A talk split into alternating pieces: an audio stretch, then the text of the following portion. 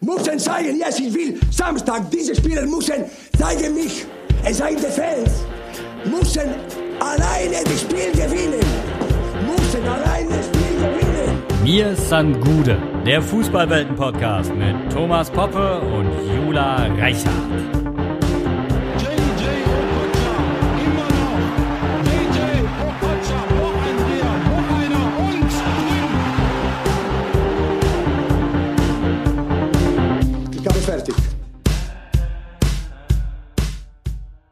Jula. Guten Morgen, Thomas. Na, wie fühlt man sich so im Club der alten Menschen? Ah, war ja klar, dass du damit einsteigen musst. Ja, tatsächlich erstaunlich gut, muss ich sagen. Wenn man nämlich seinen Geburtstag mit so einer Quarantäne dann irgendwie ausklingen lässt, dann ist man sehr entspannt, wenn man dann wieder in die neue Arbeitswoche äh, startet. Ja.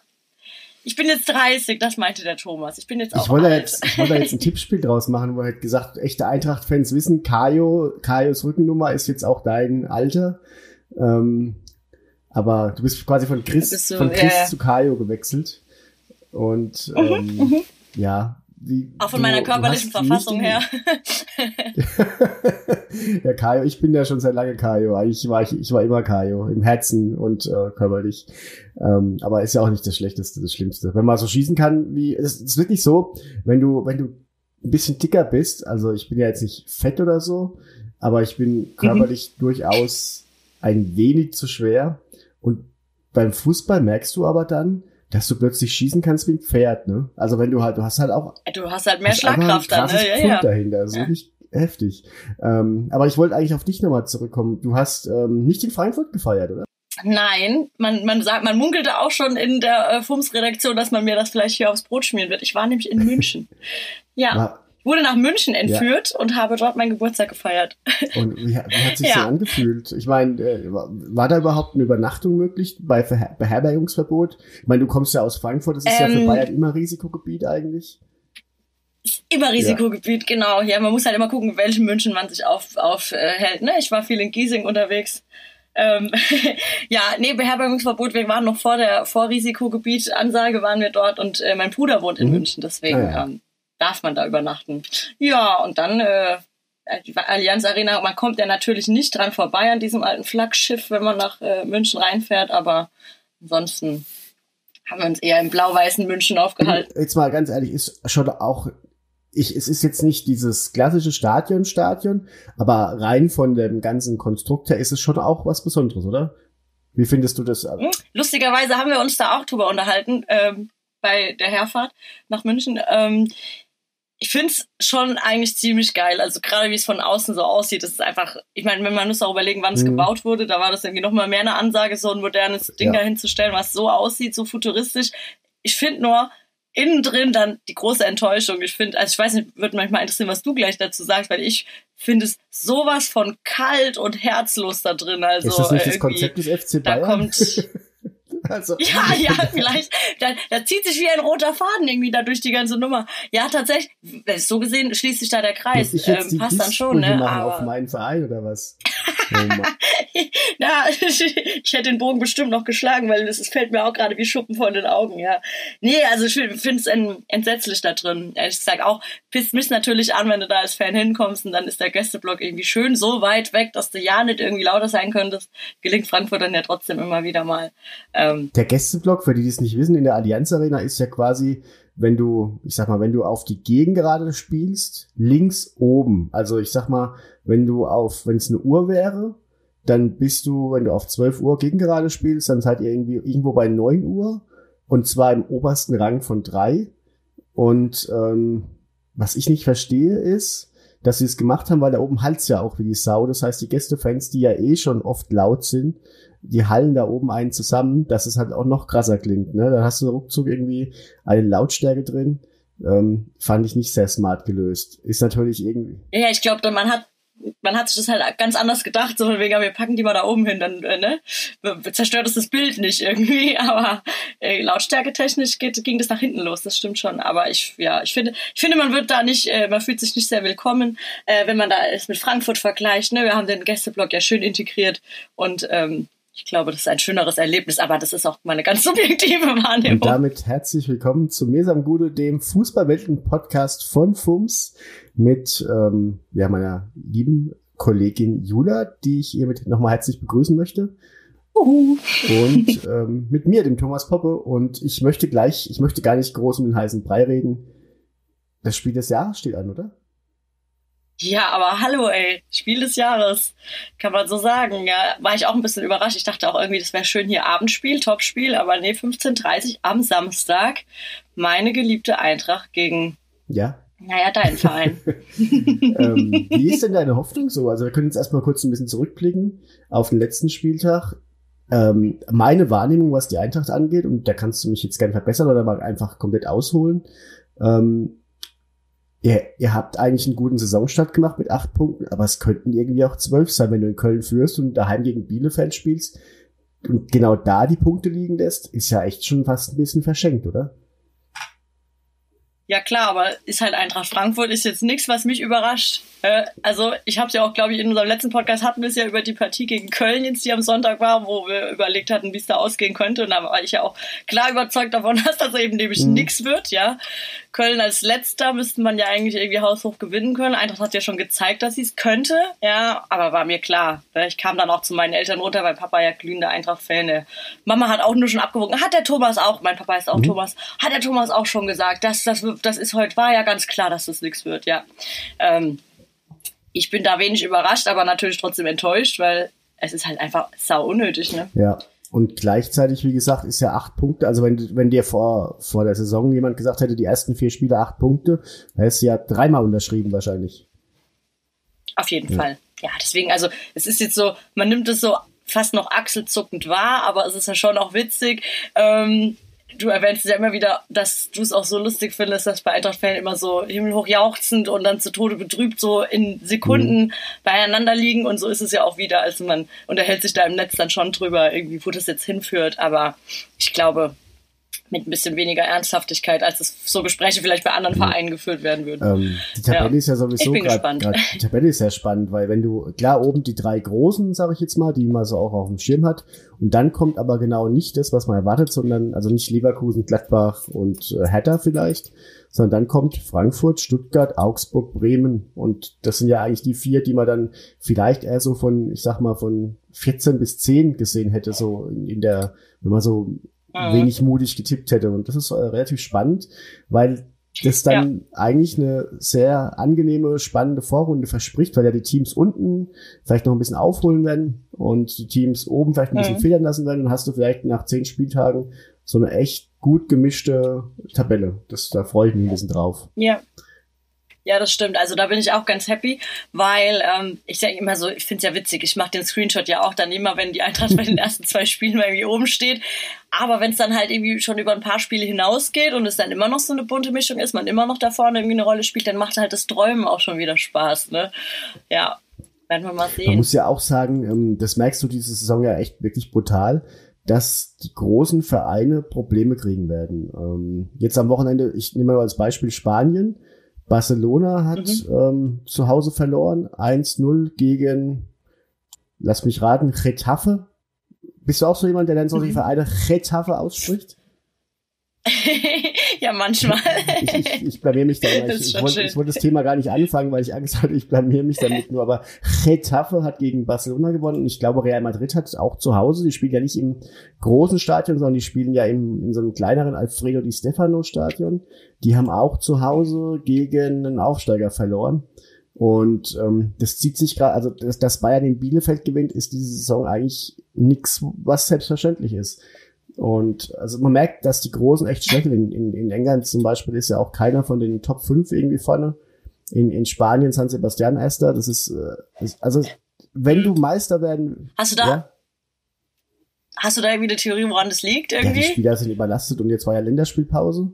Mhm. Und es gibt ja wirklich, es gibt ja keine Pausen mehr. Also es gab ja schon quasi keine Sommerpause, wobei natürlich viele auch EM gespielt hätten, muss man auch sagen.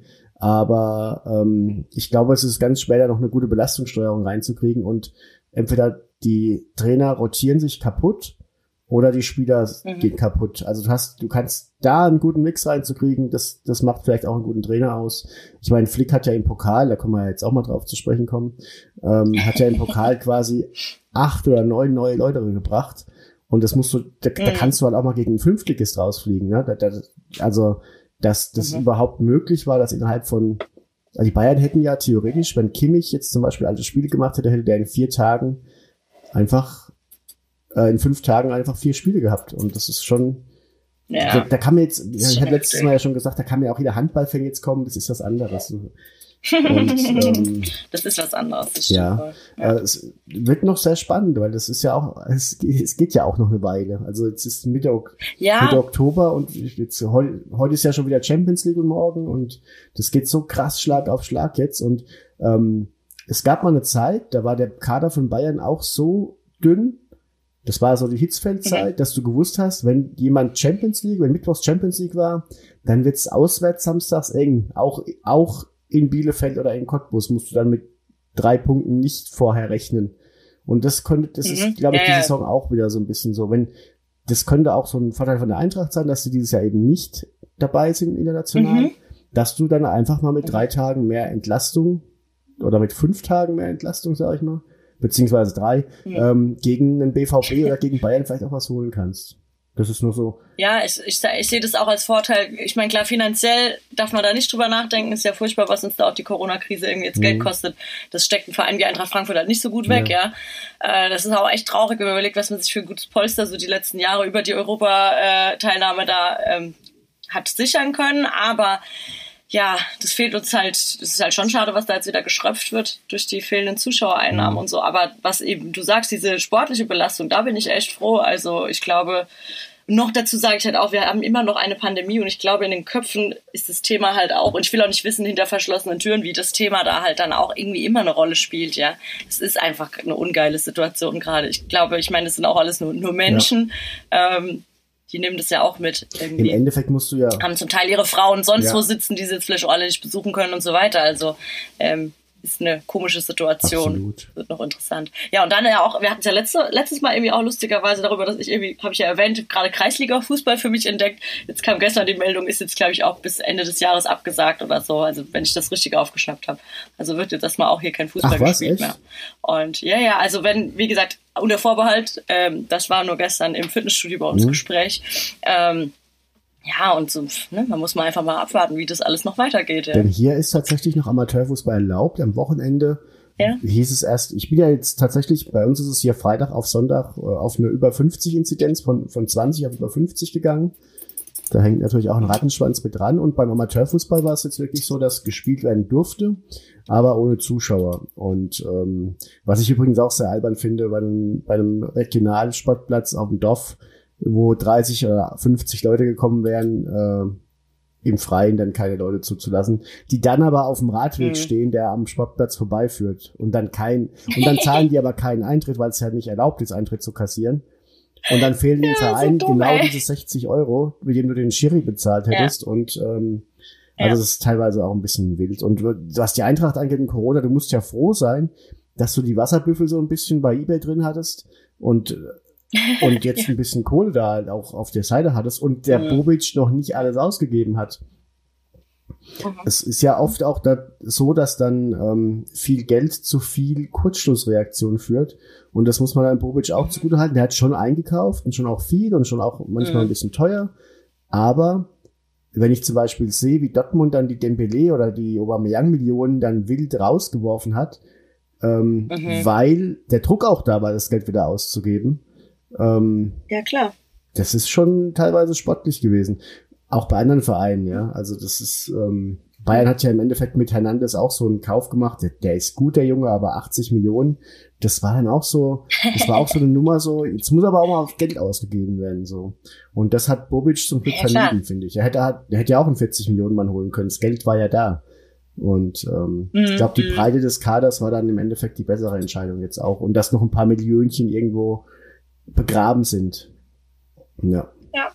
Du, ich bin, ich bin zufrieden. Also, ich meine, der Saisonstart spricht ja für sich. Da musst du als Eintracht-Fan eigentlich zufrieden Mhm. sein und jetzt einfach mal gucken, was so passiert. Ja, und ich, finde immer wieder geil, was dann irgendwie so Bobic und so doch für einen guten Job machen. Äh, ich weiß noch, wie damals so auch der Wechsel war, wo Hellmann dann irgendwie ähm, den äh, Bruchhagen abgelöst hat und so, da hieß, oh, die, der wird den Verein runterziehen und ähm, ja, das wird finanziell, die gehen da ganz arglos dran an die ganze Nummer, das wird uns irgendwie ruinieren, ja. Und im Endeffekt war es vielleicht gerade das Richtige, was mal passieren musste, dass jemand sich einfach mal ein bisschen was traut und nicht auf seinem Geld sitzt und irgendwie so passiv agiert. Also klar, Bruchhagen war, war super wichtig für uns, aber ich glaube, der Wechsel kam zur richtigen Zeit, wenn ich das jetzt mal so über die letzten Jahre betrachte.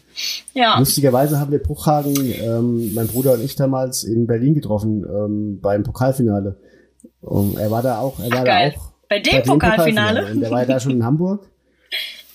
Oder nicht mehr in Mhm, ja. Hamburg, aber war schon nicht mehr offizieller Eintracht quasi. Aber er war da wirklich als Eintracht-Fan. Und ähm, Schön. da hast du schon gemerkt, das war auch keiner, der jetzt irgendwie. Ich habe zum Beispiel bei so einem Horst Held immer das Gefühl, das ist ein Job für den so. Das ist so, das, das ist Mhm. so austauschbar. Wo, egal wo Horst Held ist, der macht halt da gerade seinen Managerjob. Das ist so ein Christian Lindner für Fußball, habe ich das Gefühl. Das sieht auch ein bisschen so aus, wenn man mal ehrlich ist. Und, ähm, Das ist ein guter Vergleich, ja. bei anderen habe ich das Gefühl, die machen das halt wirklich so mit Leib und Seele. Und da ist halt Heribert Buchhagen Mhm. äh, sowohl in Frankfurt als auch in Hamburg. Vielleicht waren es nicht immer die besten Entscheidungen, die er getätigt hat, aber ich habe dann auch lieber irgendwie so einen Emotionsmenschen, der da voll hinter so einem Verein wie Eintracht Frankfurt halt steht. Ob du jetzt so jemand in Leipzig äh, brauchst, weiß ich jetzt auch nicht. Aber mir ist auch zum Beispiel dann, also ich finde es auch als Bayern-Fan schon wichtig, dass da jetzt ein Bratzo und ein Kahn stehen und nicht irgendwie Mhm. jetzt Das jemand, der schon bei drei anderen Konzernen erfolgreich war oder so. Also ich brauche da jetzt nicht den, Mhm. den erfolgreichen Key Account Manager von Amazon. Sagst du Amazon oder Mhm. Amazon? Amazon. Von Amazon? Ich, ich sag auch Huawei-Handy, wobei ich das Wort sehr selten benutze, aber das würde man ja auch anders Wie aussprechen. man Ne? das denn sonst aus? Äh, oh Gott, Huawei würde man Quatsch. das aussprechen. Und ich sag dir was, wenn man bei uns hier im Odenwald zu einem Huawei-Handy Huawei sagt, kriegst du sofort eine Ohrfeige. Also so immediately einfach. Eine Ja, Respekt, eine. Ribéry-Respektstelle kriegt man da. Ganz genau Ja. die, ey. ja. Ja, weil wir es gerade Nee, aber da muss ich ja auch sagen, lustigerweise, wo du es gerade davon hast, dass du doch froh bist, dass sie da eben nicht den äh, Manager von sonst wo holen, sondern irgendwie Leute, die auch einen Bezug zum Verein haben. Da muss ich ja auch, das muss ich jetzt eingestehen, auch wenn ich ja meine, meine Abneigung gegen FC Bayern sehr groß ist, äh, da kriegt der Verein ja dann doch immer wieder die Kurve, wo man so denkt, dieser äh, Geldsackverein irgendwie, da bewahren sie sich ja dann ihre Tradition und äh, zeigen, dass da doch ein bisschen Seele steckt, gell? es, Muss ich ja, schon sagen. es gibt echt so zwei, drei Sachen, die in München seit wirklich, seit ich Bayern-Fan bin, gut funktionieren. Das ist den Torwartplatz mit echt guter Mhm. Qualität besetzen. Das war schon, Raimund Aumann war schon kein schlechter, aber dann einen Kahn zu bekommen, der sich wirklich innerhalb von einem Jahr so entwickelt und ähm, auch Neuer war ja, was bei Neuer ja eigentlich auch ein, ein Drama war, das vergisst, das vergessen ja viele schon wieder. Der durfte nicht in die Kurve gehen. Der, der war eine Saison lang nicht Mhm. in der Kurve nach dem Spiel. Der ist in die Kabine gegangen, wenn die gewonnen haben. Wie, wie krass diese ganze Korn Mhm. Neuer Nummer eigentlich ist. Also das ist ja schon wieder total vergessen und jetzt ist der Kapitän und, und reckt da irgendwelche krass die Pokale ja, ja. hoch. Ne? Und ich möchte auch, dass wirklich, dass wirklich alle Leute, die damals ein Korn Neuer Schild hochgehaben, dass die jedes Mal, wenn sie kacken, Schmerzen haben dabei. Das ist so ein bisschen so, wie, wenn, Mhm. wie wenn man schlecht, schlechten Eintopf hatte. So sollen die sich bei jedem Schiss fühlen und immer an Neu Neuer denken dabei. Ich finde es wirklich, ich fand es wirklich eine der dümmsten Fanaktionen und zwar nicht nur Bayernmäßig, sondern universell, einen Manuel Neuer Mhm. nicht in München haben zu wollen, weil er mal in Schalke in der Kurve irgendwelche Anti-Bayern-Lieder gesungen hat. Das ist ja so Ja, dumm. mein Gott, ey. ja, schon. Boah. Ja. Und ich, ich also ich meine, Aber so ticken Ja. Fans halt. Ist doch auch schön, dass ihr so Fans habt. Also, nee, ja, Ich ich, ich verstehe, verstehe, was ja, du ja. meinst. Andererseits ist das so ticken ja, aber das war auch so halt. Ja, undifferenziert. die sind da sehr Auf der einen Seite wollten die ja alle unbedingt dann irgendwann mal dieses Triple gewinnen, was damals ja noch nicht da war. Und auf der Mhm. anderen Seite wollte man aber mit dem Thomas Kraft in die Saison gehen. Ja, also eins der dümmsten Schilder. Ja. Wir brauchen Korneuer, wir haben schon Kraft. Der, ja, stimmt. den- oh Gott, das war so scheiße. Ja. einfach nur, also, Wer bist du? Melde dich. Ich möchte dich einfach nur nochmal. Ja, ich wollte sagen, wenn du diesen Ja. Podcast hören, hörst, wir hätten da ein paar Oh Fragen an dich. Du darfst dich gerne anonym bei mir melden. Naja. Und wie gesagt, ja, ich habe letztes mach Mal schon die, die Schickeria gelobt und die, die, den Support der Bayern auch gerade auswärts, aber das war eine Aktion, die kann ich da, also das kann ich bis heute nachvollziehen. Robben auszupfeifen, damals und Neuer nicht zu wollen, das waren zwei Sachen. Wobei ich glaube, dass das Robben auspfeifen eher so Erfolgsfans waren, die mal ins Stadion durften bei dem Spiel und dann sich wichtig machen wollten. Aber egal. Ähm, Ja, ihr habt Erfolgsfans, die ab und zu mal ins Stadion gehen. Das ist mir völlig neu, ja, diese Ja, das Einschätzung. haben Wissenschaftler jetzt rausgefunden. Und ähm, das hat mich ja selbst überrascht, muss ich gestehen. Also, ja. Ähm, Das, das finde ich ja bei uns wieder geil. Die, die jetzt meckern, dass irgendwie so ein 1 zu 1 zu wenig ist, könnte man ja von außen betrachtet meinen, ja, das sind halt auch die, die erst seit zwei Jahren Fan von Eintracht Frankfurt sind und jetzt halt einfach andere Erwartungen haben. Nee, das sind so eingefleischte Leute wie mein Papa, die eigentlich schon alles durch haben mit dem Verein Ja. und sich verschrieben haben, bis nach dem Tod dem Verein treu zu sein. Also, das ist schon aber ganz lustig. da muss man auch sagen, das sind ja auch die Leute, die dann auch noch die Zeiten unter Jupp Heynckes miterlebt haben, ne? Und Stepanovic und so. Also die hatten ja, also das ist ja das Krasse. Ich bin ja im Endeffekt, seit ich Bayern-Fan bin, spielen die ja mindestens unter den ersten fünf mit. Und das ist ja für mich auch so, das ist halt Fan sein für mich. Und das ist ja fast ein bisschen schade. Habe ich auch schon ein paar Mal gesagt, dass du eigentlich als Eintracht-Fan mehr Action und mehr Drama hast und dass Nicht-Abstiege in letzter Minute oder Aufstiege in letzter Sekunde ja im Endeffekt auch eine Geilheit von der Meisterschaft haben. Vielleicht sogar eine größere Geilheit, weil du einem, einem Sturz entkommen bist. Ja, das, schon, ja, das ist super Ja. geil, auf jeden Fall. Aber ich also ich kann nur aus eigener Erfahrung sprechen, du stehst dann da und freust dich wirklich so. Ich sag immer, man freut sich mehr, als sich ein Bayern-Fan über eine Meisterschaft freut, ähm, weil ja dann auch so dann immer noch ein Triple wichtiger ist, als jetzt die Meisterschaft zu feiern. Kann ich wiederum irgendwie auch verstehen, dann auch wieder nicht. Aber ich stehe dann da und freue mich wie ein Schneekönig irgendwie über Klassenerhalt oder so und denk dann so, boah, wie erbärmlich eigentlich. Hättest du dir einen anderen Ja. Verein gesucht, dann müsstest du jetzt nicht irgendeinen scheiß Klassenerhalt so feiern. Ja. Aber ja, ich fand's auch witzig. Ich habe vorhin hier zur Vorbereitung mal so die Bilanz an- angeschaut, ne? einfach so der Direktvergleich zwischen Bayern München und Eintracht Frankfurt und äh, dann steht dann auch so Pokale, ne, was man alles schon gewonnen hat, sieht natürlich halt auf Eintracht-Seite lustig aus. Und dann steht irgendwann, wo, wo Bayern eine Null hat und Eintracht eine Eins, dann werden meine Augen groß und steht halt irgendwie Zweitligameister. ja gut, okay. Hast du, hast du ein paar Bayern-Spiele gegen Frankfurt, die du, oder Frankfurt-Spiele gegen Bayern, die du rausheben möchtest? Weil ich habe da echt ein paar krasse Erinnerungen an manche Spiele, die jetzt ähm, vielleicht dann teilweise auch gar nicht so krass in der Außendarstellung waren, aber ich war vielleicht im Stadion oder ich habe irgendeinen anderen Bezug dazu. Gibt's da bei dir auch Spiele? Ich meine, klar, wahrscheinlich ist es Pokalfinale, das, das können wir mal eigentlich ausklammern jetzt so ein bisschen, aber die Rest gibt's noch mehr Spiele? Genau. Ja, tatsächlich, das, ähm, boah, ich muss jetzt gucken, dass ich nichts Falsches sage. Ich glaube, das müsste, z- war das 2016 oder, da haben wir eigentlich nur 2-2 gespielt. Ne? Jetzt so im Nachhinein betrachtet sieht das irgendwie jetzt nicht, nicht wild aus. Irgendwie, ja, 2-2 gegen Bayern Mhm. gespielt ist ja geil. Aber es war wieder so ein typisches Spiel. Du bist da irgendwie als, ähm, ja, ähm, was ist das Gegenteil von Favorit? Underdog, Underdog. Ich habe gerade Wortfindungsstörung. Ja, genau, du bist als. Underdog da reingegangen. Außenseiter, danke. Ja. Müsste ich ja eigentlich kennen, das Wort als Eintracht-Fan. ähm, ja, und ne, dann führt natürlich halt der große FC Bayern auch wieder und dann hat die Eintracht da einen Kampfgeist gezeigt und sich wirklich, also da hat sich jeder Einzelne da ein Herzbändel abgerennt. Ich erinnere mich an dieses Ja, Spiel, weil, weil Marco Und- Fabian im Abseits das 2 zu 2 erzielt hat. Das hat mich, hat mich Ach sehr komm, empört ja. damals. Das war so. Empört, Das sind, ja. so, das sind dann aber so die Spiele und das passiert ja natürlich. Und das Lustige ist halt, auch Bayern spielt mal 2 zu 2 in Frankfurt durch ein Abseitstor von Marco Fabian. Nur wenn Bayern 2 zu 2 in Frankfurt spielt durch ein Abseitstor von Lewandowski, dann ist die, der DFB eine Mafia. Weißt du, was ich meine? Die, der Blick auf solche Entscheidungen, die sie sich wirklich über eine Saison hinweg ausgleichen, ist für mich so spannend. Also manchmal, manchmal bin ich da sehr gelassen mit, manchmal nervt es mich einfach wirklich sehr, weil das so undifferenziert ist. Auch dass, dass irgendwie Bayern in der 93. das 2 zu 2 schießt, dann heißt, der Schiri hätte so lange nachspielen lassen.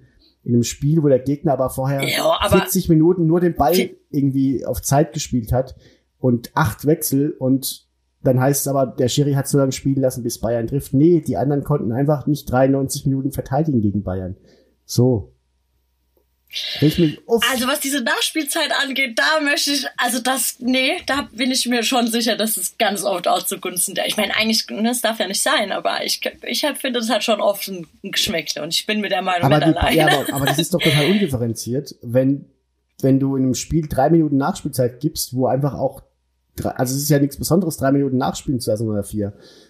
Es sind ja manchmal aber auch mehr als drei Minuten, die Ja, aber das liegt doch vor allem. Ne? deswegen dran, dass die Gegner, wenn sie mal 1-0 führen gegen Bayern, ab der 45. auf Zeit spielen. Und dann hast du noch Wechsel, hast dieses Zeitspiel und dann ist es doch gar kein Ding, der macht vier Minuten nach. Also es, was, was mich so aufregt, ist, dass sich Leute darüber aufregen, die das Spiel dann oft gar nicht gesehen haben. Es gab mal so ein Spiel in Berlin, da war Bayern auch in der, in der Nachspielzeit einen Ausgleich noch gemacht. Ähm, da hat einfach die Header wirklich, die haben jeden Ball weggeschossen, wenn, also es gab Wechsel, es gab, also da waren vier Minuten eigentlich deutlich zu wenig. Und dann war es aber auch so, dass in der 93. schon einen Freistoß gab, der halt noch ausgeführt wurde. Und also ich verstehe das dann auch nicht. Das ist so, also ich, ich lasse mich ja gerne von Argumenten überzeugen, aber manchmal ist es so dümmlich. Ah, das sind die Bayern, dann muss es Betrug sein. Warum? Ja. Reg mich auf. Ja, ach, du, ich, also ich kann da jetzt natürlich nicht mit, mit stichfesten Ja. Argumenten kommen. aber Mir kommt es sehr, sehr oft so vor, dass wenn du irgendwie am Ende dann erst die Kicker-Tabelle dann noch auf und denkst, okay, jedes Spiel ist fertig. Komischerweise, Bayern führen gerade noch nicht oder es steht unentschieden und die Bayern dürfen noch spielen. Ach, guck doch mal an. Überraschung. Ja, ich werde es mal beobachten. Aber, das, aber äh, jetzt mal ohne Spaß, das macht auch die Bayern ein bisschen natürlich aus, dass die dieses Gen haben, ja, dieses, wir glauben noch, dieses immer weitermachen, Oli Kahn gehen, noch dran zu glauben, auch halt Mhm. in der 94. noch dieses Tor zu machen. Das hat ja wirklich kaum eine Mannschaft und das ist sehr spannend, dass das bei Bayern sehr ausgeprägt ist, über Jahrzehnte jetzt schon, dran zu glauben, noch irgendwie was holen zu können. Das, also du siehst ja oft, das, das ist auch so was, das hat sich bei Eintracht Frankfurt so in den letzten na, zwei, drei Jahren echt geändert, dass so ein Kampfgeist noch wieder bis zum Mhm. Ende durchgezogen wird und dass du da manche Partien auch echt drehen konntest. Also ich erinnere mich an Zeiten, jahrelang im Stadion zu stehen und immer wieder, wenn du wusstest, okay, 70. Minute, du liegst 1-0 hinten, dann geht's wahrscheinlich eher 2-0 noch aus und du verlierst halt richtig. Und dann äh, mittlerweile hast du wirklich so, du, du siehst, wie die da unten spielen, wie die sich alle nochmal richtig in den Arsch aufreißen und denkst, okay, geil, das kann noch was werden und es wird auch ganz oft noch was. Also da bin ich auch, das macht äh, momentan auch wieder einfach echt Spaß bei Eintracht ähm, Fußball Mhm. zu gucken. Das war auch, war auch schon anders. Ja. also woran ich mich noch sehr Hast Ja. du denn Lieblingsspiele Spiele gegen äh, zwischen zwischen unseren Also beiden tatsächlich ist Vereinen? Eintracht Oder Frankfurt, besondere ist Begegnungen? Eintracht Frankfurt gegen Bayern das einzige Duell, das ich in drei verschiedenen Städten gesehen habe, also in Frankfurt, in München und in Berlin. Ähm, Mhm. Was, glaube ich, ja, sonst auch kaum machbar wäre, außer es gibt noch ein Europapokalfinale irgendwo. Ähm, und hatte da im Stadion immer eigentlich gute Spiele. Auch, auch das Pokalfinale im Nachklapp natürlich äh, ein besonderes Spiel dabei gewesen zu sein. Ähm, ich war mal in München, das war an äh, Fasching oder Karneval, je nachdem, wo ihr herkommt, liebe Hörer. Das ging, glaube ich, 5-2 aus. Es muss 2-6 gewesen sein. Es ging 5-2 aus und hat Guerrero zwei Tore gemacht und Pizarro zwei Tore gemacht. Und im, im, äh, im Zug nach München saß ich irgendwie mit wirklich hunderten Eintracht-Fans. Und die wussten auch, dass ich Bayern-Fan bin. Und das hatte ich so angenehm, dass ich da wirklich mich wohlgefühlt habe. Das muss ich wirklich auch mal betonen. Mhm. Und da war ein Zivilpolizist dabei und nach zwei Minuten hat dann irgendeiner gesagt, ey Zivilbulle, willst du auch Bier?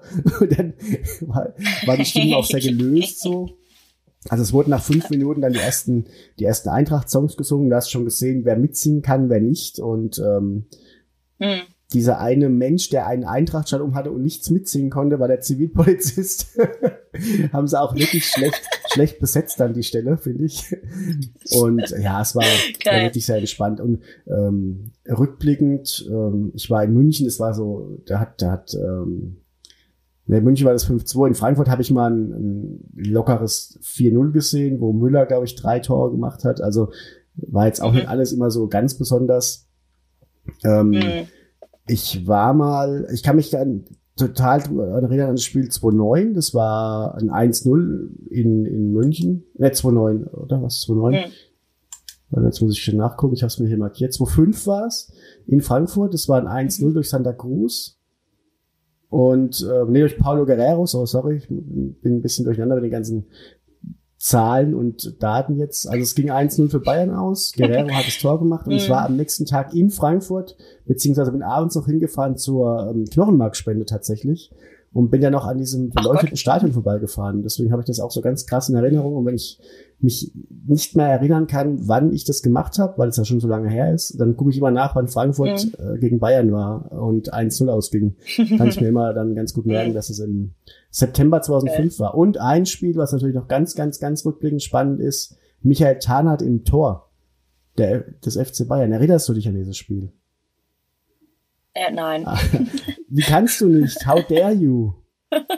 Also, die Eintracht, Müssen wir rausschneiden. die Eintracht hat Ja. 1-0 geführt zu Hause gegen die Bayern.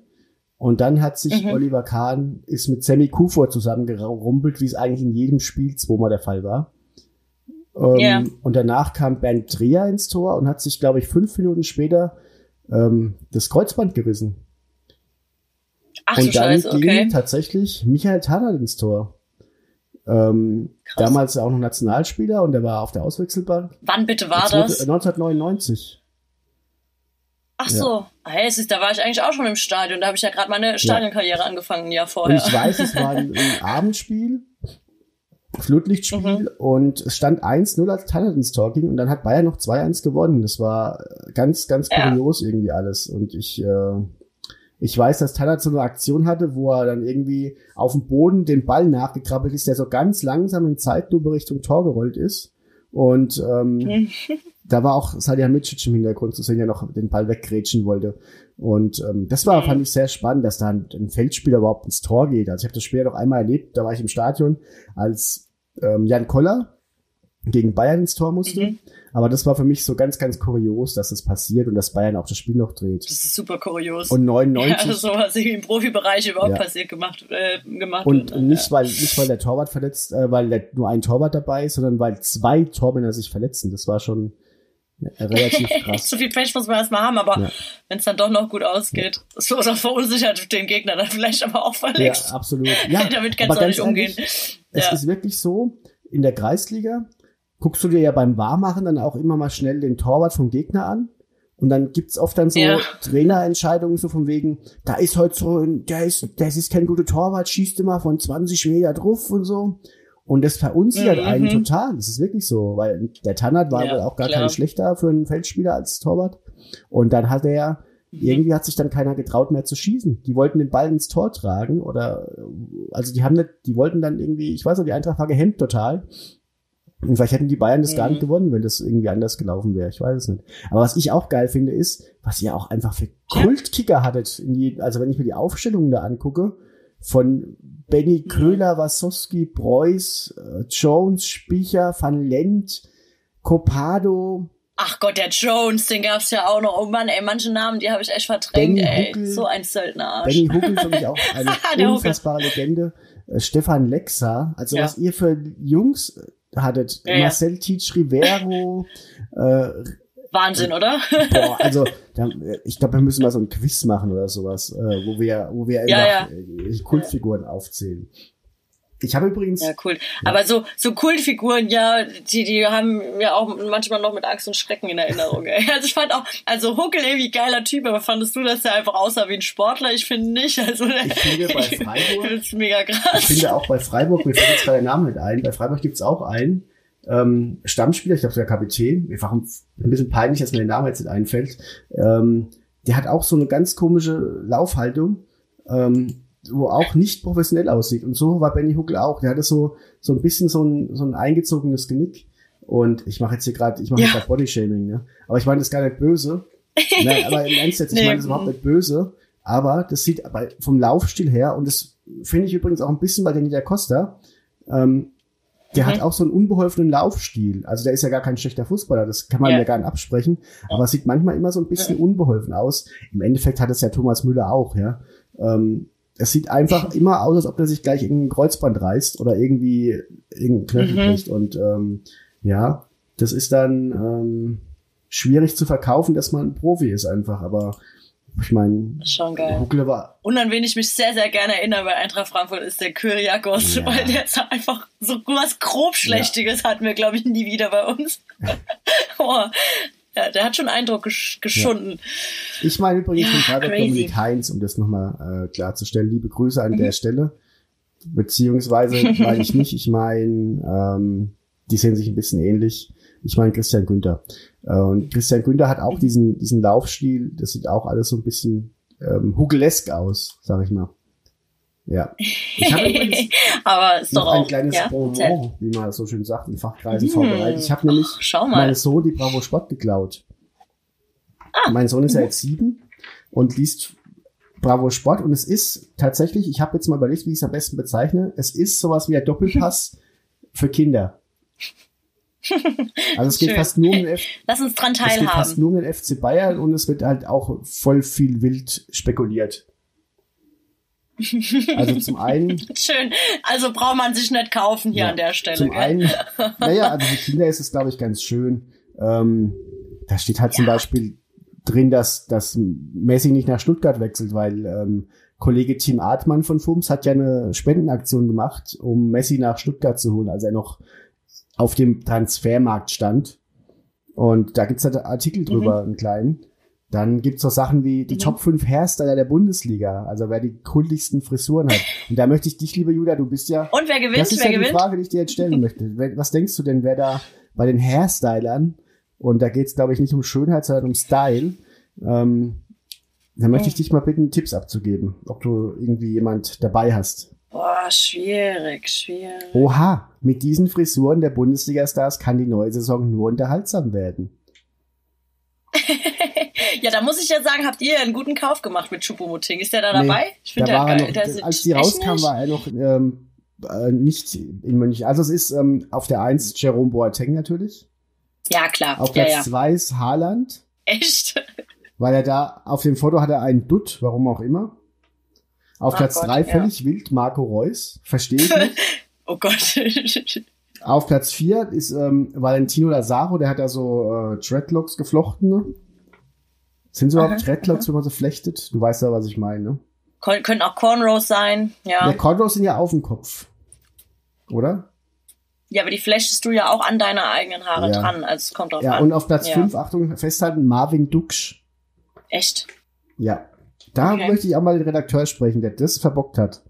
Üb- Übrigens, weil, weil ich schon lange, du bist ja, du bist ja des Tätowierens nicht abgeneigt, sage ich jetzt mal. Ja. Und ähm, Mhm. Nee, gar ich bin nicht. ja so jemand, ich habe keine Tattoos, ich schaue mir das echt gern an und ich ähm, finde da auch echt Mhm. viele schön, aber ich sehe es an mir einfach nicht. So, also ich bin jetzt niemand, der Mhm. sagt, kommt für mich nicht in die Frage, weil ich es hässlich oder scheiße finde, sondern ich sehe Mhm. das an mir einfach nicht. So, und jetzt ähm, Ja. ist meine These, dass das Unterarm-Tattoo das Arschgeweih des Profifußballers ist. Wie stehst du dazu? Aber definitiv, definitiv. Und vor allem ganz viel mit Engel und Wolken, weil die, die, die Kreativität lässt danach. Also das ist wirklich unter, ich bin ja, da war ja sehr tief in der Tattoo-Szene drin. Bewege mich da ja immer noch. Also für die, die es nicht wissen, ich habe äh, lange Zeit als Redakteurin für Deutschlands führendes Tattoo-Magazin gearbeitet. Ähm, ja, und da ist das der geflügelte Spruch auch unter allen Tätowierern, die ungefähr den Stil anbieten. Ja, die Fußballer, die wollen alle Engel, Englischen und Wolken. Weil es ist halt eben bei diesem Black and Grey Realistic-Stil, den da ja alle haben, also wirklich fast ausnahmslos alle. Ähm, ist das halt eben so, ja, da hast du die betende Hände und weil religiös, es ka- verkauft sich gut irgendwie, ja, oder ich mach's für die Oma oder so. Und dann kommt dann noch ein Rosenkranz vielleicht dazu oder irgendwie, äh, ja, irgendein Engel und dann mu- muss, muss das ja alles miteinander verbunden werden, damit ein sogenannter Sleeve draus wird. Und dann machst du da halt Wölkchen dazwischen. Die kannst du gut grau schattieren, das geht schnell, es ist eine stumpfe Arbeit, es ist so einfach. Das wird in Photoshop zusammengeklatscht, kann mir jetzt jeder Tätowierer bestätigen. Ähm, ja, und das, ähm, Ich habe da, also ich, ich denke auch immer, Leute, ihr habt, weißt du, was ist ja, ich meine, gute Tattoos kosten viel Geld, das ist in der Regel so. Und ich denke mir so, ich hab's, wir haben es zu Hause so oft drüber, wenn wir Fernsehen gucken und dann siehst du wieder, oder Fußball gucken, dann siehst du wieder irgendeine Nahaufnahme. Und dann denke ich mir so, Alter, wenn ich euer Gehalt hätte, ich wäre bei den geilsten Leuten zum Tätowieren, aber die wollen halt auch, und ich glaube, das ist ja das, äh, so erkläre ich mir auch den Modestil mancher äh, Fußballer. Wenn die was haben wollen, wollen die es jetzt sofort haben. Und es sind oft auch vielleicht Kurzschlussreaktionen. Es zieht sich ja dann auch irgendwie über durch die Frisuren äh, durch wie ein roter Faden. Und äh, ein guter Tätowierer hat auch nicht immer sofort Zeit. Und wenn die jetzt halt wie Dienstag gerade spielfrei haben und wollen dann da ein Tattoo haben, ich weiß, dass viele Fußballer nicht drauf achten, dass sie dann auch wirklich Trainingspause haben oder Spielpause, sondern sich halt immer mal tätowieren lassen. Und dann muss halt Dienstagmittag das jemand machen können. Und das ist oft dann auch nicht der geilste Tätowierer, der dir was Tolles andreht. Da gibt's dann halt Englischen und Wolken. Wir haben gerade, ich habe gerade so ein bisschen ein Wespennest gestochen, kann es sein? Äh, ja. Lass uns, dann, lass uns das doch. Sorry, wir können das Thema auch. Auf, ja? Im Gegenteil, ich finde es echt mal schön, dass mal nicht immer über denselben, denselben Scheiß gesprochen wird und, und jemand vom Fach Mhm. tatsächlich da ist. Und ich möchte mal kurz, Mhm. ähm, gibt's Fußballer, die geile Tattoos haben für dich? Ich finde ja zum Beispiel, ähm, dass Kevin Großkreuz sich den WM-Pokal hat tätowieren lassen, ohne eine Minute gespielt zu haben bei der WM, fand ich jetzt ein bisschen, finde ich jetzt ein bisschen drüber. Andererseits hat er natürlich, Ja, hat natürlich auch alle Titel, die er geholt hat, und den hat er auch geholt, tätowiert. Dann, ja, ich weiß nicht, ob ich es gemacht hätte. Ähm, Markus Babbel hat sich ja lange Zeit alle Mhm. Logos von den Vereinen tätowieren lassen, die er ähm, als Spieler und Trainer betreut hatte. Ich weiß nicht, ob er da noch up to date ist. Ja. Und Leroy Sané hat ja sich selbst quasi in Lebensgröße auf dem Körper, auf dem Rücken, wie er da zum Torjubel in, in Manchester abdreht, was ich auch ein bisschen dekadent fand, aber zu ihm dann schon wieder fast passt. ist völlig wahnsinnig, meiner So, Meinung hast, nach. Hast du da auch ein paar? Ich, ich weiß noch, dass Stefan Kiesling den Namen von seinem Hund auf dem Arm hatte.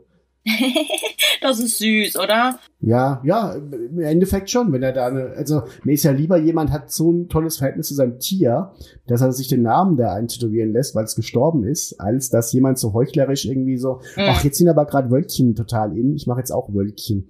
Ähm, ja, aber hast Ja, du da irgendwie jemand, den du da favorisierst?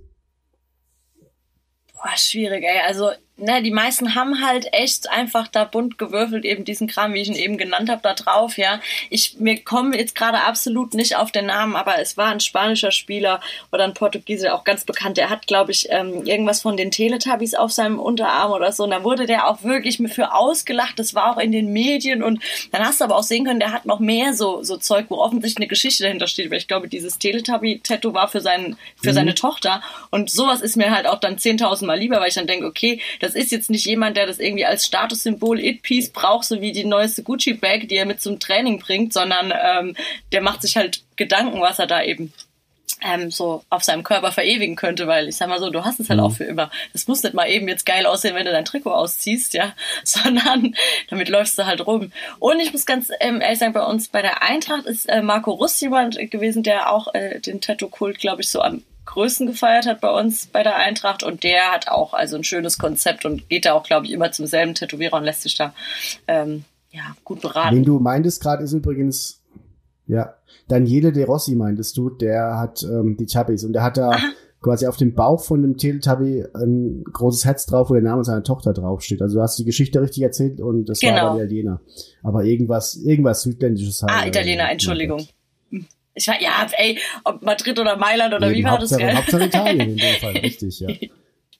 Ja, es ist, am Ende, am Ende passt sie da. Ja, und ey, ganz ehrlich, für mich der schönste Mann der Welt, natürlich David Beckham, der, ähm, ja, hat natürlich Tattoos aus einer Zeit, wo man technisch noch nicht ganz so auf einem Stand war wie heute. Also ich glaube, wenn der heute nochmal neu anfangen würde, weil der Mann hat Geschmack, der würde sich wahrscheinlich ähm, noch krasser oder schöner tätowieren, aber der hat auch, ähm, finde ich, eine geile Ich bin ja in Sammlung. der Welt aufgewachsen. Ich bin ja, ich komme ja aus so einer Einzelhandelsfamilie, wo die Dorftrinker auch gerne mal irgendwie vier Stunden nach Feierabend noch in der, in unserer Küche saßen und Bier tranken.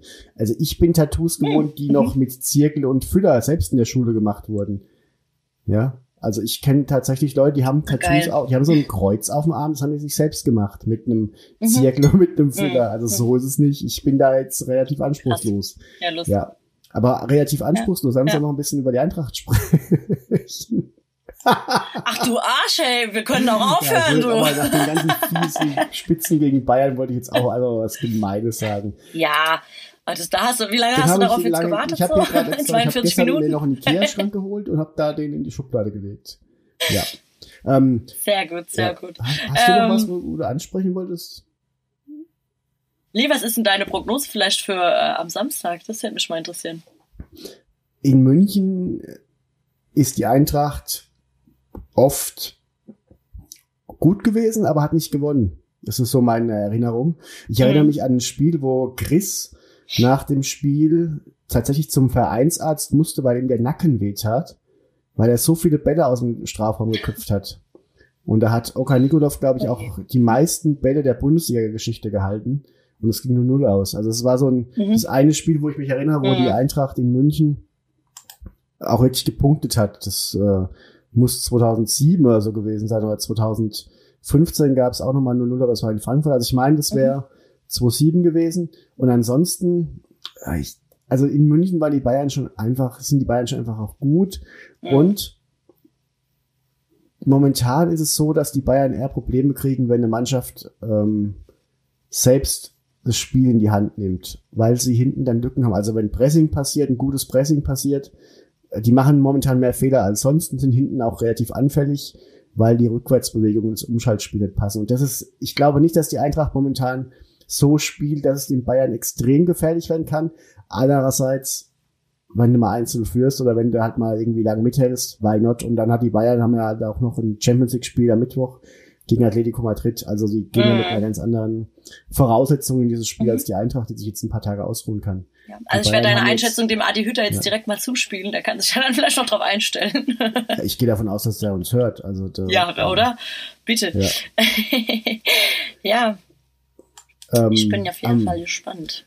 Erzähl du mal, was denkst du denn? Ist was zu holen oder bist du da so, das ist jetzt so ein Ach. Spiel, das nimm mal mit und wenn nicht, ist auch nicht schlimm und äh ähm, ich habe ehrlich gesagt kein Gefühl dafür. Ich ähm, würde mich natürlich freuen, wenn man gewinnt und ich habe auch schon wieder keinen Bock drauf, dass man ähm, wieder vielleicht irgendwie mit einer geilen Leistung dann 0 zu 0 macht gegen die Bayern oder ein 1 zu 1 und sich dann wieder so freut, als hätte man gewonnen. Also das ist sowas, da, da habe ich mittlerweile mhm. keinen Bock mehr drauf. Das sind meine Ansprüche sind gestiegen über die letzten Jahre. Und das ist auch so was, oh. das ist so, ähm, ich muss sagen, das pisst mich auch dann immer so ein bisschen an, wenn man dann, also das ist so eine Genugtuung, die will ich auch den Bayern einfach überhaupt gar nicht geben, den Fans nicht, dem Verein nicht, dass man sich so, ne, also arg, so übertrieben viel freuen muss, wenn man gegen die Bayern gewinnt. Wenn ich da gewinne, dann will ich da gewinnen, weil wir gut sind und weil wir es verdienen mhm. und dann ist es auch okay. Weißt du? Das ist dann einfach, ja, das ist, also für dich ist ein Sieg gegen Bayern nicht mehr ein Wunder, sondern einfach nur ein sehr gutes Spiel. Ja, ja? im besten Fall. Dieser Wunderstatus ja. hinter einem Sieg gegen Bayern, den möchtest du nicht haben, weil das die Bayern zu hoch hebt. Ganz genau. Ey, hast du perfekt. Hast du, äh, habe ich heute Morgen so beim Duschen, habe ich gerade diesen Gedankengang, den muss ich mit dir teilen und den hast du jetzt perfekt zusammengeführt. Das wollte ich mir, wollte ich loswerden. Ja, ja. ähm, genau. Ich, ich, ich weiß auf jeden Fall, dass wenn ihr in München gewinnt, dass er danach mhm. gegen Bremen und Stuttgart verliert. Das ist auch Ja, so das, das ist halt auch wieder sowas. Ey, das ist halt auch, nur, nur weil du jetzt gegen die Bayern gewinnst, das hat auch, das heißt halt auch einfach gar nichts für Eintracht Frankfurt. Ja, ja ich erinnere mich da an äh, so die ein oder andere Saison, ähm, wo man irgendwie sehr gut gespielt hat und dann der Rest der Saison aber richtig verkackt hat. Also was, was, was will ich dann mit einem Sieg gegen die Bayern? Ich habe aber, was den Samstag angeht, noch ein ganz anderes Problem. Ich habe nämlich ähm, weiß gar nicht, ist das jetzt Werbung? Ich habe mir ein neues Handy bestellt und das darf ich am Samstag persönlich im Shop abholen. Und wann habe ich mir diesen Timeslot gebucht von 15 bis 15.15 Uhr? 15. So oh, Gott will, gehe ich dann in Frankfurt direkt in der Kneipe und gucke das Spiel. Wenn aber vielleicht dann irgendwie wegen Lockdown oder sonst wie das nicht möglich ist, dann bin ich irgendwo auf der Autobahn und kann dann nur hören. Ja, richtig dumm. Ich dachte, es ist irgendwie Abendspiel und dann sehe ich mit Schrecken, dass es ein 15.30 Spiel ist. Wobei man tatsächlich sagen muss, Dortmund-Schalke, äh, das ist schon ein gutes Argument, ist auf 18:30. Also, selbstverständlich, selbstverständlich. Wenn ein Spiel in Deutschland okay ist, dass man es über Bayern gegen Frankfurt stellt, dann eigentlich nur Dortmund gegen Schalke. Definitiv. Also für mich persönlich ja. jetzt. ähm, ich, ich bin, da können wir mal kurz drauf eingehen. Ich bin sehr gespannt, was da passiert. Ähm, mhm. Für mich ist Schalke jetzt die Überraschungsmannschaft der Saison. Ich hätte ihnen keinen Punkt zugetraut. Jetzt haben sie schon einen. Ähm, Geil. Also, da ja, ich wirklich, unterschreibe ich sogar. Also, da bin ich wirklich sehr gespannt, ob das, das kann ja in alle Richtungen gehen. Das, ich, also das kann so ein bisschen dieses, Michael Tarnert steht bei Bayern im Tor, deswegen ist die Eintracht gehemmt. Kann das auch in die Richtung gehen, dass Dortmund jetzt irgendwie, ich meine, Erling Haaland kann da halt einfach auch Torschützenkönig werden am, Son am Samstag, ja. Und gleichzeitig kann das aber auch irgendwie ganz, ich, ich erinnere mich noch an diese Spiele, wo dann Reus und äh, Wolf rot gekriegt haben und Bayern Meister deswegen wurde, weil die Dortmund es so verkackt hat gegen Schalke. Ja, das als stimmt, klarer Favorit. Stimmt. Und ja. ja. Gibt's eigentlich. Nehme ich denen auch heute noch übel, weil ich einfach denke, wie, wie dumm kann man einfach sein. Ja, da kann, da kann, aber okay, okay. Das Gibt's ist der Bayern-Dusel, ne? ja, genau. Gerade Bayern auch nichts dazu, dass Marco Reus und äh, Wolf irgendwie da parallel Leute kaputt treten. Ja, hast du recht. Ey, pst. Dir gefällt, was du hier gerade hörst? Dann hör doch mal bei Hömmer Fußball rein. Ganz okayer Fußball-Podcast aus dem Hause Fums. Nur für Vereine und Fans aus Nordrhein-Westfalen. Spotify, iTunes und Co. Na, ihr wisst schon. Gibt's, gibt's bei dir da Sympathien in der Richtung? Äh, was Dortmund Schalke angeht, Mhm. ach, schwierig. Ich habe ich hab einen sehr, sehr guten Freund, der ist der größte Schalke-Fan, den ich kenne. Flaxi, liebe Grüße an der Stelle. Ähm, dem würde ich es natürlich gönnen, aber ich kann mit dem Verein nichts anfangen. Ansonsten ich äh, wird's dann doch, ich bin dann doch schon eher für den BVB. Ja. Mhm. Zwiegespalten. Ich bin gespannt, auf jeden Fall werde ich es mir angucken, weil ich finde sowas immer geil. Wobei da blutet mir dann auch schon wieder ein bisschen das Herz, dass das dann wieder ohne Fans stattfindet, weil es macht halt einfach, ey, Revierderby mit Fans ist halt einfach geil, ja. Ja. Ohne, ich, war, ich bin gespannt, ob du dann trotzdem auch so die Brisanz auf dem Platz hast, die du vielleicht mehr hättest, wenn es ein Meer aus Pfiffen irgendwie hagelt. Ja. Mal gucken. Ich, ich drehe die Frage jetzt kurz nochmal weiter. Und zwar gibt es momentan, ich sag mal, Bayern ist ja klar, aber gibt es momentan noch einen Verein der Bundesliga, den du oder den auch die Eintracht-Fans allgemein scheiße finden? Mit Schalke. schon, schon, oder?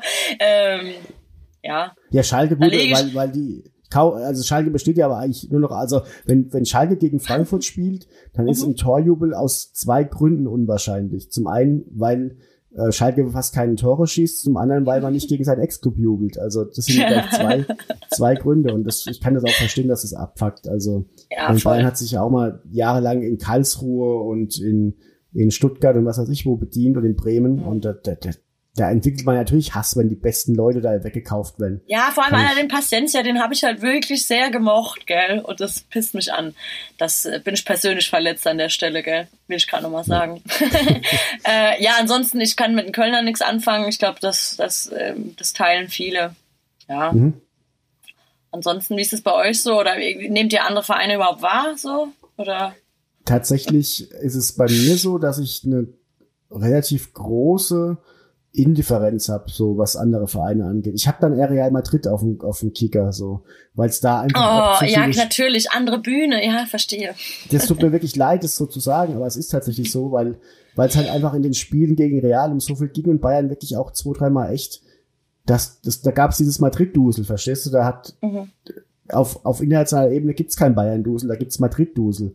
Und da äh, habe ich dann den Underdog-Blick drauf und das macht natürlich auch viel mehr Spaß, dann in so ein Spiel zu gehen und zu wissen, dass du als FC Bayern nicht immer der Favorit bist und dann irgendwie vom Fernseher zitterst. Und Mhm. ich meine jetzt diese Niederlage gegen Hoffenheim, da, deswegen habe ich ja jetzt keinen Hass auf Hoffenheim. Die, die haben da verdient gewonnen, ja. Das Und, möchte, ich, ähm, möchte ich an der Stelle auch nochmal kurz hinterher schieben. Ich habe jetzt Hoffenheim und ähm, Red Bull Leipzig. Leipzig. bewusst ausgeklammert, weil die finden für mich nicht statt. Ich hab, da kriege ich so eine Aversion, da möchte ich gar nicht. Das Fass will ich jetzt hier gar nicht mehr aufmachen bei Minute 51. Ja, ähm, tatsächlich war es früher immer so, als noch Konkurrenz auf Augenhöhe da war, dass ich die scheiße fand, aber mehr so, weil man die halt scheiße finden muss, weil die können einem ja den Titel klauen. Das ist ja auch genau das, was eigentlich Fußball ausmachen sollte, dass du eine gesunde Rivalität zu einem Verein pflegst, mit der mit dir auf Augenhöhe agiert. Ich meine, ich Halten wir jetzt davon. aber mal, halten Ja. wir an der Stelle mal fest, du siehst also aktuell, dass es da keinen anderen Verein gibt, der euch irgendwie da noch das Wasser reichen könnte an der Spitze. Ja, aber ich habe zu wenig Antipathie gegen Dortmund. Ich finde, Dortmund macht ja vieles richtig und gut. Ja.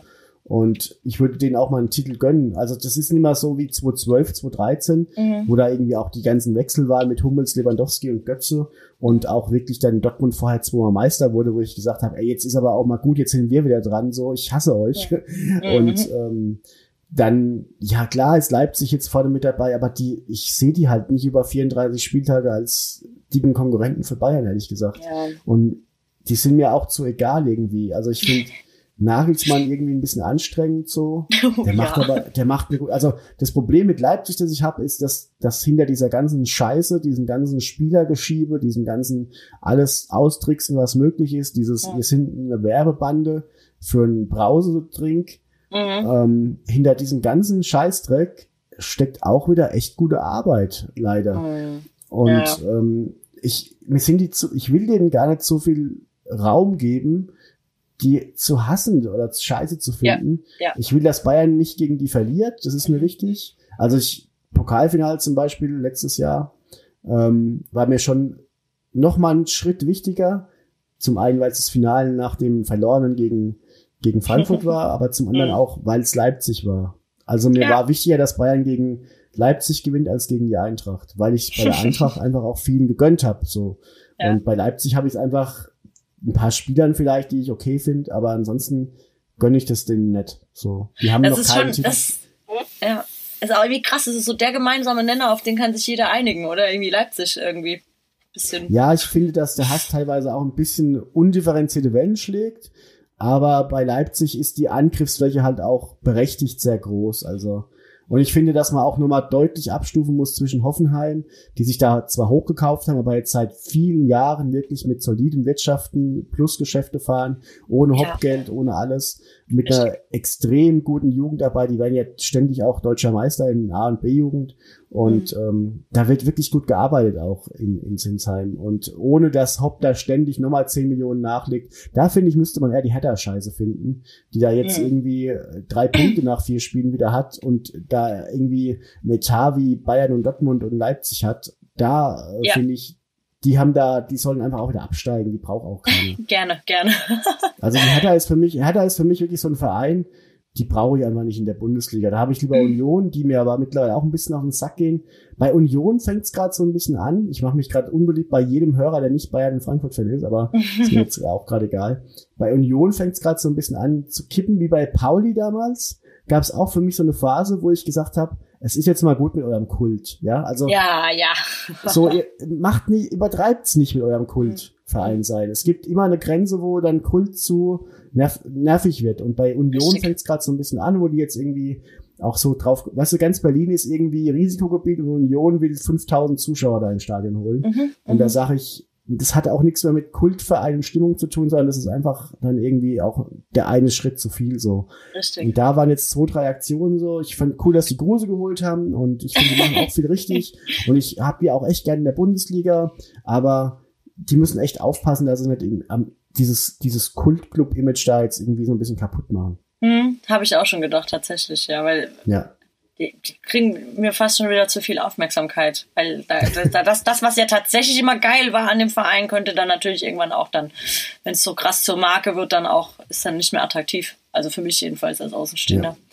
Ähm, Ich wollt- ist ja ja. immer so ein bisschen die Angst, wenn man, ne, dass es dir dann so ein bisschen dein, deinen Verein kaputt macht, so diese große Aufmerksamkeit. Hatte ich aber Eintracht auch so ein bisschen die Angst, als das plötzlich jeder ja bei uns das- ins Stadion Das wollte. bringt Ja. Erfolg ja mit sich und Ja. Union ist, dass Union weiterhin in der Bundesliga ist, ist ja auch schon eine Erfolgsgeschichte. Absolut. Und da musst du natürlich gucken, ich meine, es war bei Dortmund auch so, da wurden doch auch, als die 2012 dann plötzlich und 2011 dann wieder so gut waren, da wurden doch auch die ganzen Champions League Siegerpokal äh, Schals rausgeholt. Mhm. Ähm, da waren Leute dabei, die von denen wusste ich genau, dass die zehn Jahre nicht Dortmund-Fan waren. Ja, ja. Die waren plötzlich wieder die größten BVB-Fans und das passiert ja einfach überall und das ist schade, aber das ist auch unvermeidbar und das Ja. ist aber völlig okay. Das passiert ja in der Musikindustrie genauso. Da gibt's die, die von Anfang an Fan waren. Ich habe fettes Brot vor 100 Leuten gesehen. Also Mhm. und ich, ich will die auch gar nicht mehr sehen vor, vor 5000 Leuten. Also ich will gerne wieder Bands vor 5000 Mhm. Leuten sehen, aber Oh, ich brauche fettes Brot nicht vor 5000 Mhm. Leuten. So, das, ich, das ist nicht mehr mein Ja. fettes Brot, Ja. die da irgendwie. Ja, ich glaube, das kennt jeder, wer der gerne auf Konzerte geht und irgendwie Bands Ja. begleitet. So, dieser so. Spruch, ich habe dich noch in, ich habe die noch in kleinen Hallen gesehen, das ist tatsächlich und das ist gilt auch für Fußballvereine. Ja. Ähm, wenn du einen Verein, glaube ich, begleit, ich, ich habe jetzt bei mir war es zum Beispiel, ich bin ja auch Handballfan, TV Mhm. Großwaldstadt war ich, ähm, war ich Hallen-DJ über sechs, sieben Jahre lang und ich habe Mhm. von Europapokal bis Abstieg in die dritte Liga alles mitgemacht und Mhm. ähm, mir war das immer egal. Und da merkst du dann auch, ob du Fan bist, wenn es Mhm. dir egal ist, halt gegen, ob das jetzt irgendwie wirklich ein Europapokalspiel ist oder wenn du gegen Kiel äh, spielst, irgendwie, das kommt live in Sport 1 oder ob du irgendwie gegen, gegen Hanau spielst, weißt Ja. du? Und das ist so, ich glaube, das ist da genauso, ja. Ja. Ja. Gibt es noch etwas, worüber du sprechen wolltest? Wir haben noch gar nicht über Nations League gesprochen. Wir hätten noch ein bisschen Zeit, wenn du möchtest. Nations League. Diesmal, ja, du machst das so schön. Ich, das lassen wir auch drin. ja, weil, ähm, weil, hast du es irgendwie verfolgt? Hast du da, also ich habe es ja boykottiert, hatte ich ja auch Es angekündigt, hat, ne? es hat mich verfolgt. Ja. Ähm, ich habe tatsächlich die erste Halbzeit gegen die Türkei gesehen und habe dann aber auch keinen Bock mehr gehabt. Und irgendwie, es ist mir, es ist wirklich so ein bisschen traurig eigentlich, Hm. wie egal mir das geworden Weißt du, das ist wie wenn du so mit jemand Schluss machst Und dann denkst du dir so, also es gibt ja Beziehungen, die enden und dann hast du irgendwie noch zehn Jahre lang Herzschmerz, wenn du die Person siehst, so, ja. Und dann gibt's ja aber auch Beziehungen, die enden und du weißt, es war besser so und du siehst denjenigen und bist aber total cool damit, so. Und das ist auch so, also, also die, die Nationalmannschaft ist gerade von mir so eine Ex-Freundin, Die dir voll egal die, ist. Die mir voll, die, die hat jetzt schon wieder einen neuen und die hat ist total glücklich und ähm, also ist sie ja eigentlich nicht, aber ich ich, hab, ich bin null, ich habe da null, ist mir egal einfach so. Mhm. Mhm. Und ähm, ich hätte eigentlich Bock, traurig zu sein, wenn ich ein Spiel verpasse, aber mir fehlt da der, also mir fehlen da die Personen, aber ich bin auch jetzt, ich gehe auf die 40, also es ist auch einfach ein Generationsding, glaube ich, nicht mehr so zu connecten mit einem Team von von drei 24-Jährigen, wie ich es vielleicht vor zehn Jahren gemacht habe. Das war jetzt auch einfach dann genau meine Generation. Also Mhm. die WM 2014 Jungs war ja die Generation, bei der ich mitgespielt hätte, wenn ich, wenn ich ein guter Fußballer, du weißt, was ich Der, meine. der? Gedanke lässt sich auch nicht los, gell? Dass du Nein. ja auch mal gekonnt hättest. Ja, Ja, klar, ich verstehe voll, was du meinst. Aber ich glaube tatsächlich, dass es nicht das Problem der Nationalmannschaft ist. Ich glaube, die hat einfach als allgemein ein Imageproblem, Ey, Äh. guck mal, oder? die machen da ein mega Ding auf wegen ihrem Scheißflug von Stuttgart nach Basel, ja. Mhm. Da, also völlig zu Recht die Fresse voll gekriegt. Dann haben die noch die, die Eier, sich hinzustellen und zu sagen, teilweise, ich glaube Heinrich war's, Heinrichs war's, ich weiß nicht mehr genau, dass die ja, ähm, das von der Belastung her zu krass wäre, drei Stunden mit Bus zu fahren, so auf die Art, ja. Und dann gibt's ja vorher schon, gab's ja vorher schon tausend Problemfälle und Image und äh, die Mannschaft und was weiß ich was.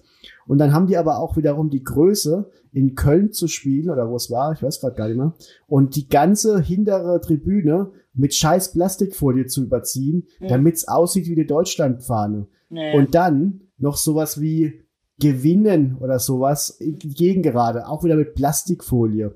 Und dann machen die sogar die roten Sitze mit einer roten Folie voll, damit's noch roter aussieht. Haben die euch denn ins Gehirn gekackt? Weißt du, das sind so Kleinigkeiten. Ja, ja. Das ist so eine hässliche Kack-Choreo. Da gibt der Mhm. DFB Geld dafür aus. Mhm. Und gleichzeitig machen sie irgendwie da mit Nachhaltigkeit rum, dass sie ja doch irgendwie nachhaltig sind und verballern da aber einfach Plastikfolie, womit du einen ganzen Ozean zerstören könntest, Ja. innerhalb von einem Fuckspiel, was du dreimal bei RTL siehst, während das Stadion in groß eingeblendet wird. Glaubst du, dass irgendein Spieler sich denkt, oh, da steht jetzt irgendwie Gewinnen auf der Tribüne, da gebe ich mir jetzt mehr Mühe. Hm. Mann, Mann, Mann. Ja, unsäglich, das stimmt schon. So, ich möchte zum Äh, Abschluss noch wollte- kurz ja. äh, dich fragen, wie du die Nations League siehst, und dann erzähle ich zum Abschluss noch eine tolle Liebesgeschichte. äh, ich habe es ja, glaube ich, letzte, letztes Mal schon erwähnt, dass ich es einfach verachte, diese scheiß Nations League. Es könnte mir dennoch auch gleichermaßen nicht egaler sein. Ähm, ja, hört doch einfach auf mit dem Scheiß. Und Löw, ganz ehrlich, vielleicht äh, machst du mal, vielleicht, ich weiß nicht, wäre dann auch mal Zeit, vielleicht Platz für jemand anderen zu machen. Habe ich mich Äh. jetzt sehr unbeliebt gemacht, möglicherweise, aber Bei ich habe, ich, ja, ne, klar. Bei Jogi Löw höchstens. Bei, bei ihm vielleicht, ja. Nee, ey, ich bin, bin voll durch mit dem Thema und ich glaube nicht, dass es ein Altersproblem ist. Aber weil ich sehe es ja, ne, ich habe ja mein, mein, mein Papa immer da so auch als ähm, ja, Vorbild, ja, klar. Und der war ja früher auch Feuer und Flamme, als es noch Bock gemacht hat, als es einfach noch ein bisschen realer und authentischer war. Ähm, und da muss ich ja sogar mal sagen, auch wenn ich es früher immer unsäglich fand, dass gefühlt ja die halbe Bayernbank in der Nationalmannschaft sitzt, teile ich halt auch irgendwie Schweinsteigers Ansicht, dass die besten Leute der Liga da halt dabei sein sollten. Und dann ist halt dann schon die Frage, warum halt vielleicht auch irgendwie ein Müller oder so oder keine Rolle mehr spielt, ja. Ja, also Thomas Müller kannst du nicht mehr argumentativ verkaufen, sorry. Also ich lasse mir bei Boateng angehen, er ist langsam geworden, Hummels ist auch nicht mehr der schnellste. Ja. Aber dann musst du ja schon wieder sehen, wer da momentan hinten drin spielt, zentral. Ja. Wo vielleicht ein Ginder meiner Meinung nach noch das Potenzial hat da Mhm. irgendwie. Aber auch ein Ginder braucht meiner Meinung nach eigentlich nebendran einen Mats Hummels oder einen Jerome Boateng. Mhm. Und dann ist das ein überragender Abwehrspieler Mhm. für die Nationalmannschaft, aber du hast halt Antonio Rüdiger nebendran stehen. Und das ist für mich einfach nicht das Niveau, das reicht, um überhaupt irgendwo mitzuspielen. Ja. Ähm, also da müssen wir nicht über Europameisterschaft reden, wo Löw sagt, das Halbfinale wollen wir schon mindestens erreichen. ähm, ich weiß nicht, von welchem Land er noch Trainer werden will, äh, bis Ja. dahin, dass, Ja. dass, dass der das wirklich schaffen will. Und Mhm. ähm, also Thomas Müller jetzt nicht zu nominieren, ist für mich eine der peinlichsten Geschichten Ja. der Fußballhistorie, weil das ja einfach so offensichtlich nur was mit Stolz zu tun hat. Ich glaube auch, ja, ja, ja. Und Also. man muss doch einfach mal irgendwann sagen, und der, der Punkt ist aber längst vorbei. Also Löw kann ja mit jedem Tag, mit jedem, mit jedem Doppelpack von Müller und mit jeder noch Vorlage, der hat jetzt 150 Vorlagen in der Bundesliga, mit jeder noch zwei Vorlagen auf Lewandowski, wird's ja noch schlimmer für Löw. Mhm. Also es ist ja auch kein Ende in Sicht von der guten Leistung. Ist ja nicht so, dass jetzt Müller mal irgendwie acht gute Wochen hatte, so wie Sandro Wagner vielleicht mal eine Zeit lang, als Lewandowski verletzt war und sich selbst hingestellt hat und gesagt hat, ich bin der beste Stürmer Deutschlands, ich will zur WM mit. Mhm. Das ist ja nicht, also der spielt ja einfach jetzt schon seit einem Dreivierteljahr auf einem Weltklasse-Niveau, der Müller.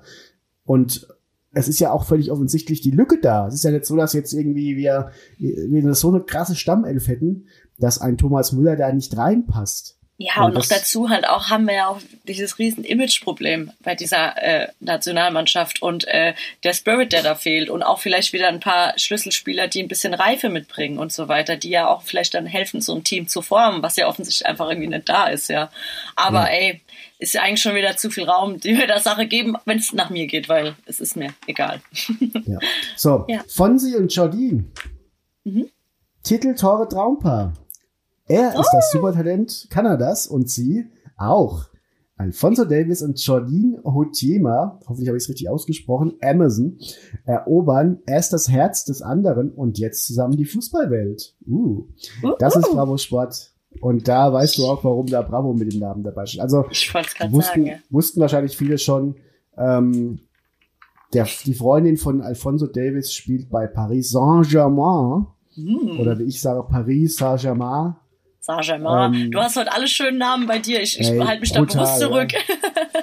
Schön. Ähm, und die sind ein, ein, ein, ein Liebespaar. Hihihi, wie meine Mhm. Wie Kinder das sagen würden. goldig. Hihihi. Ja, das ist wirklich süß. Ich bin jetzt Schön. übrigens gerade schon fast durch mit der Bravo Sport hier und es Mhm. ist noch kein einziges Mal Eintracht Frankfurt aufgetaucht, außer Gonzalo Paciencia bei einem Artikel, dass er ähm, wen Schalke gekauft hat.